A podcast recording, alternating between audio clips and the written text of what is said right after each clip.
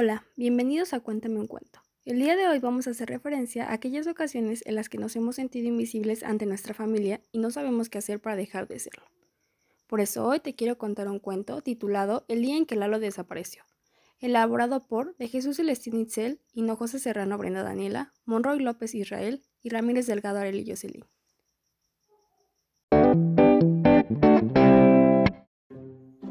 Cuando era más pequeño, creía que tenía superpoderes. Imaginaba que al extender y agitar los brazos con rapidez y luego dar una vuelta, me hacía invisible. Pensaba también que al concentrarme lo suficiente, leía la mente de los demás. A mi mamá le encantaba jugar conmigo. Yo leía su mente y acertaba diciendo que de verdad sabía lo que estaba pensando. Mi papá solo se reía y se marchaba a trabajar, y aunque mi hermana Ana me llevaba varios años, se sentaba jugar conmigo y al igual que mamá, decía que yo era un mago o quizá un alien superpoderoso. Ahora que casi cumplo siete y ya no soy un niño, me gustaría de verdad tener el superpoder de leer la mente de los demás, o por lo menos la de mi familia. Me acuerdo de la primera vez que fui a la escuela. Todos en casa estábamos muy felices, hasta papá, que pocas veces sonreía, se acercó a abrazarme y hasta me dio un beso en la frente. Mamá, muy emocionada mientras me peinaba y me decía lo guapo que me veía como uniforme nuevo, me contaba lo mucho que me divertiría en la escuela. Ana me contó de su primer día en la escuela y de cómo la maestra tuvo que meterla casi a rastras porque ella no paraba de llorar. Yo me reía y le respondía que yo no lloraría, mientras miraba a mamá y ella me sonreía. Cuando vi por primera vez mi escuela me sentí muy feliz. Había un dibujo enorme con niños corriendo y jugando en un jardín muy grande. Afuera de la escuela había muchos niños. Algunos, al igual que Ana, no dejaban de llorar, otros simplemente entraban, pero mis ojos no dejaban de ver la puerta de rejitas de muchos colores, porque lo que de verdad me interesaba eran los juegos que estaban cruzando la puerta. Yo estaba ansioso por entrar, pero mamá no paraba de abrazarme y decirme cómo tenía que portarme. Creo que yo no tenía miedo de entrar, pero mamá sí tenía miedo de dejarme, como sea. Cuando mamá decidió soltarme, me acompañó hasta la puerta de la escuela y le pidió a la maestra que me cuidara. Mi maestra era muy buena y bonita. Me enseñó muchas canciones y juegos. Ahí conocí a mi mejor amigo Leo. En realidad Leo vivía frente de mi casa, pero era tan tímido que nunca me había hablado.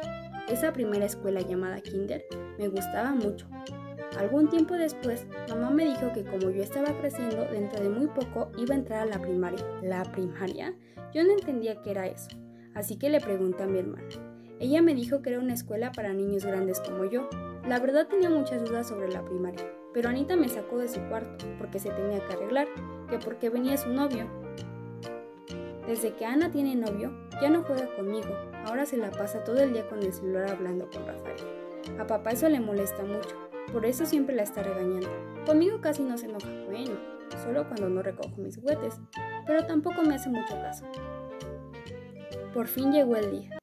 Después de unas largas vacaciones, yo entré a la primaria, pero esta vez fue diferente. Tenía un poco de miedo, tal vez porque ahora mi escuela no tenía muchos colores, pero estaba tranquilo, porque mi mejor amigo Leo y yo estaríamos en la misma escuela. Todo el tiempo nos la pasamos haciendo chonguitos, para que nos tocara en el mismo salón, y qué suertudos fuimos, porque a los dos nos tocó en el primero B, con la maestra Lupita. Ella sí que era un poco gruñona, pero nos quería mucho, nos enseñó a leer y a escribir, y también nos enseñó a hacer cuentas. Ahora en los recreos ya no solo éramos Leo y yo, pues hicimos más amigos y nos la pasábamos jugando a las atrapadas por toda la escuela. Así eran mis días.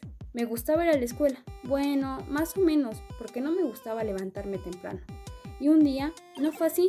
Ya estaba el sol y mamá no me había levantado. Seguramente se quedó dormida también. Me paré rápido de mi cama para decirle que ya era tarde y no, habíamos y no íbamos a llegar a la escuela. Fui a su cuarto y nada. Fui a la cocina y tampoco. Después a la sala y la vi sentada en el sillón enfrente de la tele. Mamá, mamá, ya se nos hizo tarde para ir a la escuela, dije desesperado, pero no me hizo caso, estaba muy entretenida viendo quién sabe qué cosas. ¿Me escuchaste? Ma, ya no vamos a llegar. Shh, Lalo, déjame escuchar. No entendía por qué mamá ponía tanta atención a las noticias. Solo hablaban algo que, un virus, que China, pandemia y quién sabe qué tanta cosa. Pero algo escuché cerca de que no iba a la escuela cerca de un mes. ¿Qué está pasando, mami? Nada, después te explico. Bueno, pero ya no me vas a llevar a la escuela. No hay clases, vuelve a dormir. Como mamá no me explicó qué estaba pasando, fui con Ana. Seguramente ella sí me iba a explicar. En su cuarto vi la puerta cerrada. Toqué, pero nadie me abrió. Entonces lo hice yo. Ana, mamá dijo que no hay clases, pero no sé por qué. ¿Tú tampoco tienes? No. ¿Por qué? Ay, no sé, pregúntale a mamá. Ya lo hice, pero no me quiere decir. Yo tampoco sé, ya déjame dormir. Pero Ana, ya te dije, no sé, adiós.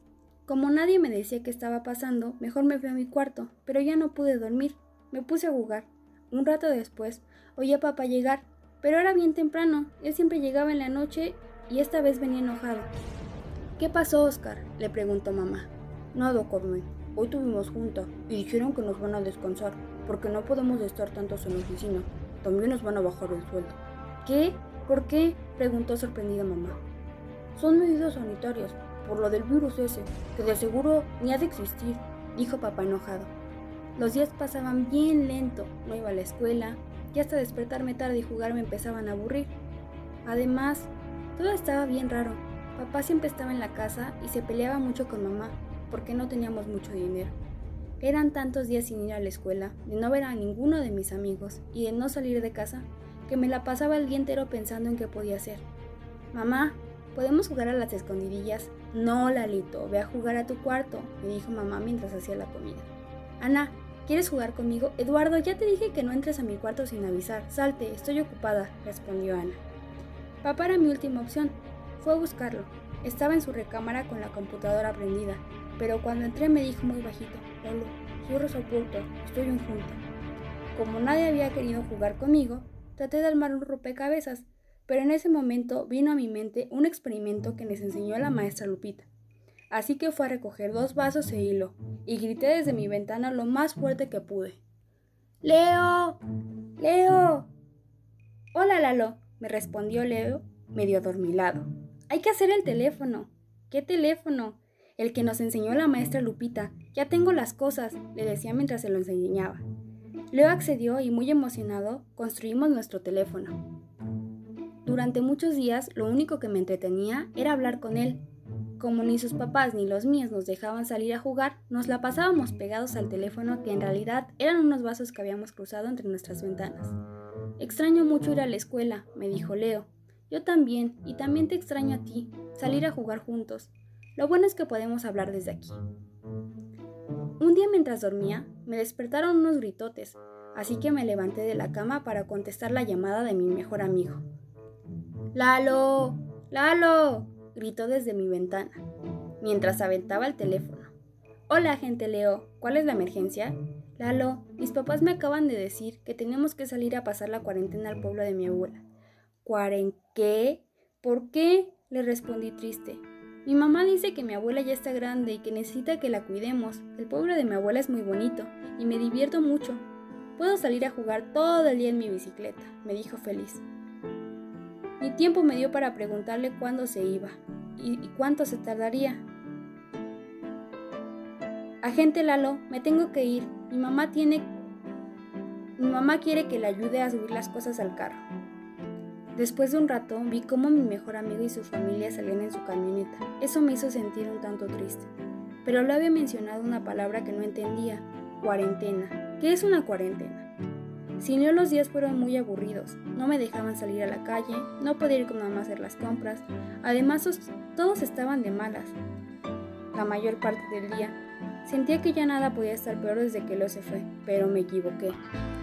Ana y mi mamá se la pasaban peleando. Ella quería salir a ver a su novio y no la dejaban, porque en el camino todo estaba sucio y en la televisión siempre decían, quédate en casa. Además a ella no le gustaba usar cubrebocas Después de pelear, Ana se encerraba en su cuarto y lloraba. Un día fue a jugar con ella para que no estuviera triste, pero ella ni siquiera me volvió a ver. Creí que no había escuchado, volví a hablarle y no contestó. En el día jugaba conmigo, entonces quise ayudarle a mamá a lavar los trastes. Mamá, ¿puedo ayudarte? Mami. Dejé de preguntar y mejor me fui a colorear. Tampoco podía estar con mi papá, como siempre estaba trabajando, nadie puede hablarle porque lo interrumpimos. Solo lo ve en la cena. Entonces pensé, si Ana no me vio, ni me escuchó, y mi mamá tampoco, quizá era porque me había vuelto invisible. Ahora tenía un superpoder. Para comprobarlo, un día me comí un chocolate y me ensucié la cara y la ropa. Fui a verme al espejo y me veía muy gracioso. Me acerqué a mamá, que estaba viendo televisión. Me paré frente a ella y no me vio. Continuó viendo su programa. De verdad me volví invisible. Al inicio era muy padre ver cómo podía hacer todo tipo de cosas en la casa sin que me regañaran. Me subía a los sillones, comí dulces todo el tiempo, brincaba en la cama y todo lo que se me ocurriera, porque a fin de cuentas no me veían. Pero después de un tiempo ya no lo era. Todos los días comenzaba a sentirme más solo, porque nadie me veía. Y lo peor es que ni siquiera me estaban buscando. Siempre estaban preocupados, pero nunca por mí. Tal vez ni siquiera me quieren, y en el fondo están felices de que yo ya no esté. O bueno, que haya desaparecido, porque sigo aquí. Estaba muy triste, ya no tenía hambre, ni ganas de comer dulces. Mamá me servía comida en mi lugar, pero solo eso, no se fijaba si comía. Pensé que ser invisible sería divertido, pero no me sirve de nada si no podía jugar con Ana, ni con nadie, si mi papá y mamá ya no me abrazaban. Esto ya no me estaba gustando, Parecía que ya no se acordaban de mí, y si yo tenía el virus ese, por eso nadie quiere que salga a la calle. Seguramente el virus ese vuelve invisible a las personas, o mejor dicho, vuelve invisibles a todos los niños, y por eso ni Ana ni mis papás me hacen caso. No quería ser invisible más tiempo. Quería que mis papás y mi hermana me vieran. Tenía que hacer algo para curarme. No podía ir al doctor porque si mi mamá no me escuchaba, no podría llevarme. Entonces recordé que tenía un juego de magia, que tenía una capa y una varita mágica.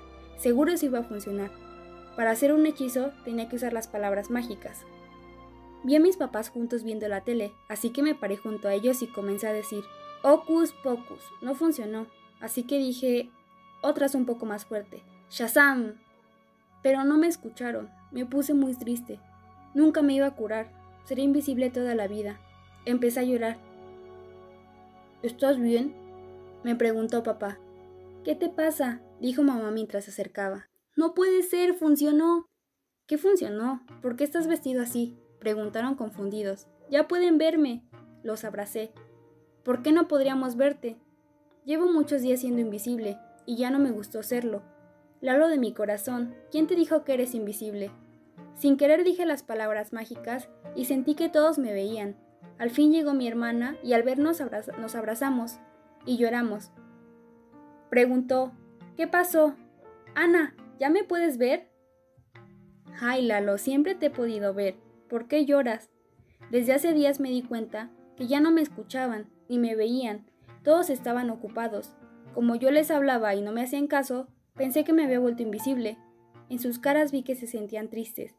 Y en eso dijo mi mamá. No sabíamos lo que estaba sintiendo. No eres invisible, mi amor.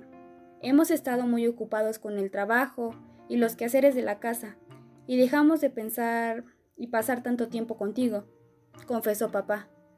Yo estaba triste porque dejé de ver a mis amigas y a mi novio. Solo quería estar sola un rato. No es que no te viera o escuchara Lalo, pero prometo que voy a jugar más contigo. Pensé que yo tenía el virus ese y por eso me había vuelto invisible. Creí que nunca me iba a curar. Pensé que mi juego de magia me ayudaría. Por eso me vestí de mago.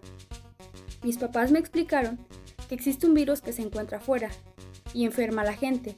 Las personas tienen que salir usando un cubrebocas, pero es mejor quedarse en casa y salir solo si vas a comprar comida.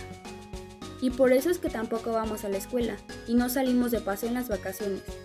Lo bueno es que puedes matar al virus y te lavas las manos con jabón. Después de ese día mi hermana juega más seguido conmigo y si hay un día en que no quiere me lo dice.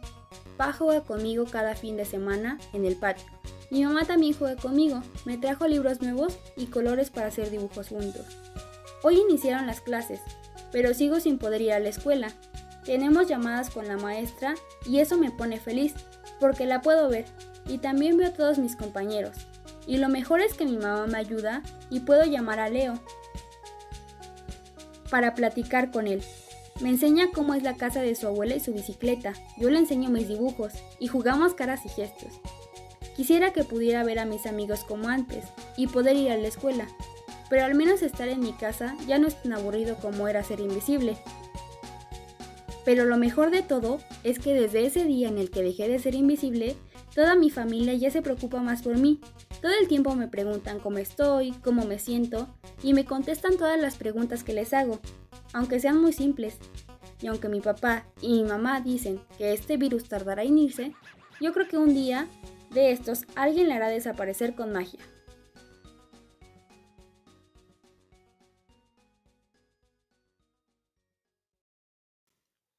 ¿Alguna vez te has sentido invisible? A veces las circunstancias nos pueden hacer sentir de esta manera, pero esto no quiere decir que las personas lo hagan para dañarnos o de manera intencional.